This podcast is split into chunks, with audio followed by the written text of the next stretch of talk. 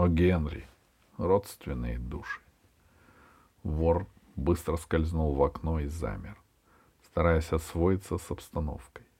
Всякий уважающий себя вор сначала освоится среди чужого добра, а потом начнет его присваивать. Вор находился в частном особняке. Заколоченная парадная дверь и неподстриженный плюш подсказали ему, что хозяйка дома сидит сейчас где-нибудь на мраморной террасе, омываемой волнами океана, и объясняет исполненному сочувствию молодому человеку в спортивной морской фуражке, что никто никогда не понимал ее одинокой и возвышенной души. Освещенные окна третьего этажа в сочетании с концом сезона, в свою очередь, свидетельствовали о том, что хозяин уже вернулся домой. Скоро потушит свет отойдет ко сну. Ибо сентябрь — такая пора в природе и в жизни человека, когда всякий добропорядочный семьянин приходит к заключению, что стенографистки и кабаре на крышах — тщета и суета и ощутив в себе тягу благопристойности и нравственному совершенству, как ценностям более прочным, начинают поджидать домой свою законную половину. Вор закурил сигарету. Прикрытый ладонью огонек спички осветил на мгновение то, что было в нем наиболее выдающегося. Его длинный нос и торчащие скулы. Вор принадлежал к третьей разновидности. Эта разновидность еще не изучена и не получила широкого признания. Полиция познакомила нас только с первой и со второй. Классификация их чрезвычайно проста. Отличительной приметой служит воротничок.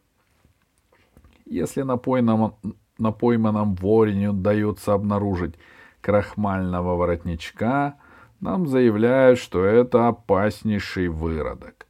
В конец разложившийся тип.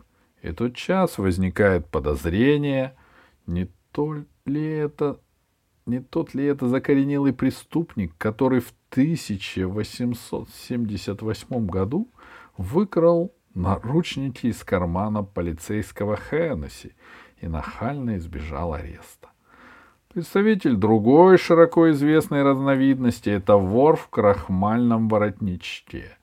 Его обычно называют вор-джентльмен. Днем он либо завтракает в смокинге, либо расхаживает, переодевшись обойщиком. Вечером же приступает к своему основному гнусному занятию — ограблению квартир. Мать его весьма богатая, почтенная леди, проживающая в респектабельнейшем Оушен Гроу и когда его припровождают в тюремную камеру, он первым долгом требует себе пилочку для ногтей и полицейскую газету. У него есть жена в каждом штате и невесты во всех территориях, и газеты сериями печатают портреты жертв его матримониальной страсти. Используют для этого извлеченные из архива фотографии недужных особ женского пола, от которых отказались все доктора и которые получили исцеление от одного флакона патентованного средства, испытав значительное облегчение при первом же глотке. На воре был синий свитер. Этот вор не принадлежал ни к категории джентльменов, ни к категории поваров из задовой кухни. Полиция, несомненно, стала бы в тупик, при попытке его классифицировать.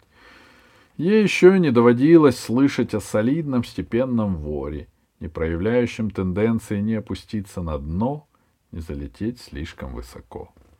Вор третьей категории начал, крадучись, продвигаться вперед. Он не носил на лице маски, не держал в руке потайного фонарика, и на ногах у него не было башмаков на каучуковой подошве — Вместо этого он запасся револьвером 38-го калибра и задумчиво жевал мятную резинку. Мебель в доме еще стояла в чехлах. Серебро было убрано подальше, в сейфы. Вор не рассчитывал на особенно богатый улов. Путь его лежал в тускло освещенную комнату третьего этажа, где хозяин дома спал тяжелым сном после тех услад, которые он так или иначе должен был находить, чтобы не погибнуть под бременем одиночества. Там и следовало пощупать на предмет честной, законной, профессиональной поживы. Может, попадется немного денег, часы, булавка с драгоценным камнем. Словом, ничего сногсшибательного, выходящего из ряда вон. Просто вор увидел распахнутое окно и решил попытать счастье. Вор неслышно приоткрыл дверь в слабо освещенную комнату. Газовый рожок был привернут. На кровати спал человек. На туалетном столике в беспорядке валялись различные предметы.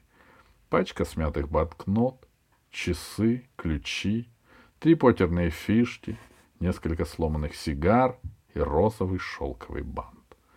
Тут же стояла бутылка сельтерской, припасенная на утро для прояснения мозгов. Вор сделал три осторожных шага по направлению к столику. Спящий жалобно застонал и открыл глаза. И тут же сунул правую руку под подушку, но не успел вытащить ее обратно. «Лежать тихо», — сказал вор нормальным человеческим голосом. Воры третьей категории не говорят свистящим шепотом.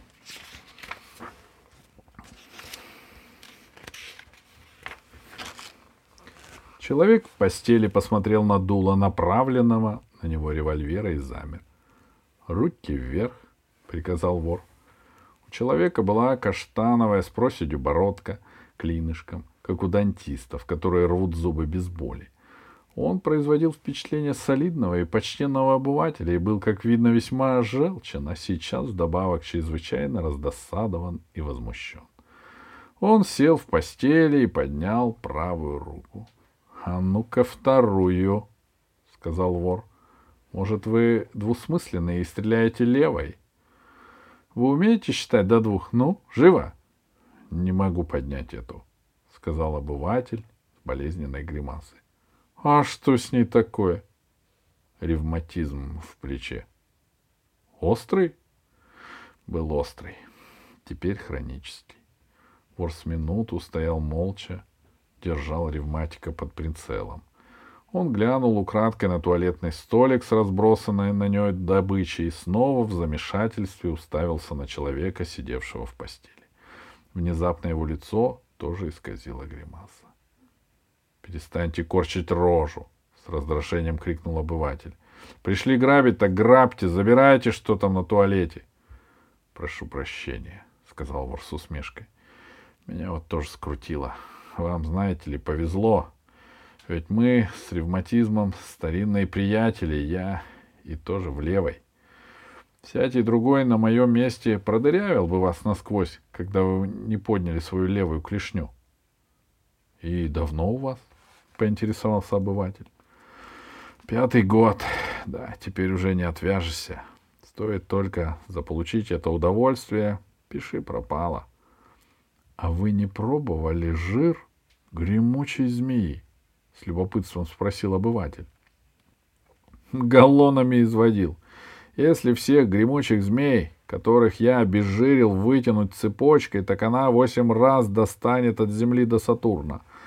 А уж греметь будет так, что заткнут уши Вальпара... Вальпараисо.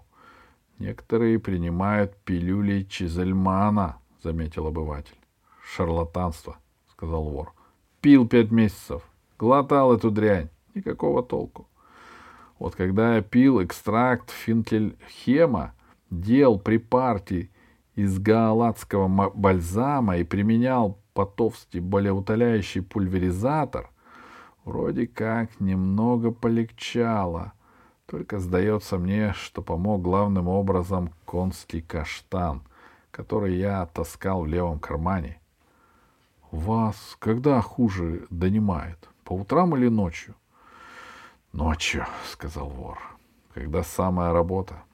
Слушайте, да вы опустите руку. Не станете же вы. А бликерставский кровоочиститель вы не пробовали? Нет, не приходилось. А у вас как? Приступами или все время ноет? Вор присел в ногах кровати положил револьвер на колено. «Скачками», — сказал он. «Набрасывается, когда не ждешь. Пришлось отказаться от верхних этажей, раза два уже застрял, скрутило на полдороге. Знаете, что я вам скажу? Ни черта в этой болезни доктора не смыслят. Я так считаю. Потратил тысячу долларов, и все впустую. У вас распухает по утрам. А уж перед дождем просто мочи нет. Ну да, у меня тоже. Стоит какому-нибудь паршивому облачку величиной с салфетку тронуться к нам в путь из Флориды, и я уже чувствую его приближение. А если случится пройти мимо театра, когда там идет слезливая мелодрама «Болотные туманы», сырость так вопьется в плечо, что его начинает дергать, как зуб. Да, ничем не уймешь. А, да вы мути, сказал вор. Вы правы, вздохнул обыватель. Вор поглядел на свой револьвер и с напускной развязанностью сунул его в карман. Слушайте, приятель, сказал он, стараясь преодолеть неловкость. А вы не пробовали оподоль док? Чушь, сказал обыватель сердито. С таким же успехом можно втирать коровье масло. Правильно, сказал вор, годится только для крошки мини, когда тиска царапает ей пальчик. Скажу вам прямо, дело наше дрянь. Только одна вещь на свете помогает. Добрая, старая, горячительная, веселящая сердце выпивка. Послушайте, старина, вы на меня не серчайте, это дело само собой по боку. Одевайтесь-ка и пойдем выпьем. Вы уж простите, если я, ух ты, черт, опять схватил гадюка. Скоро неделя, как я лишен возможности одеваться без помощи, — сказал обыватель. Боюсь, что Томас уже лег и... — Ничего, вылезайте из своего логова, — сказал вор. — Я помогу вам нацепить что-нибудь.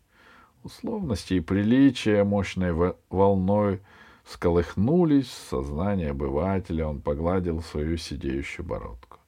Это в высшей степени необычно, — начал он. — Вот вам рубашка, — сказал вон.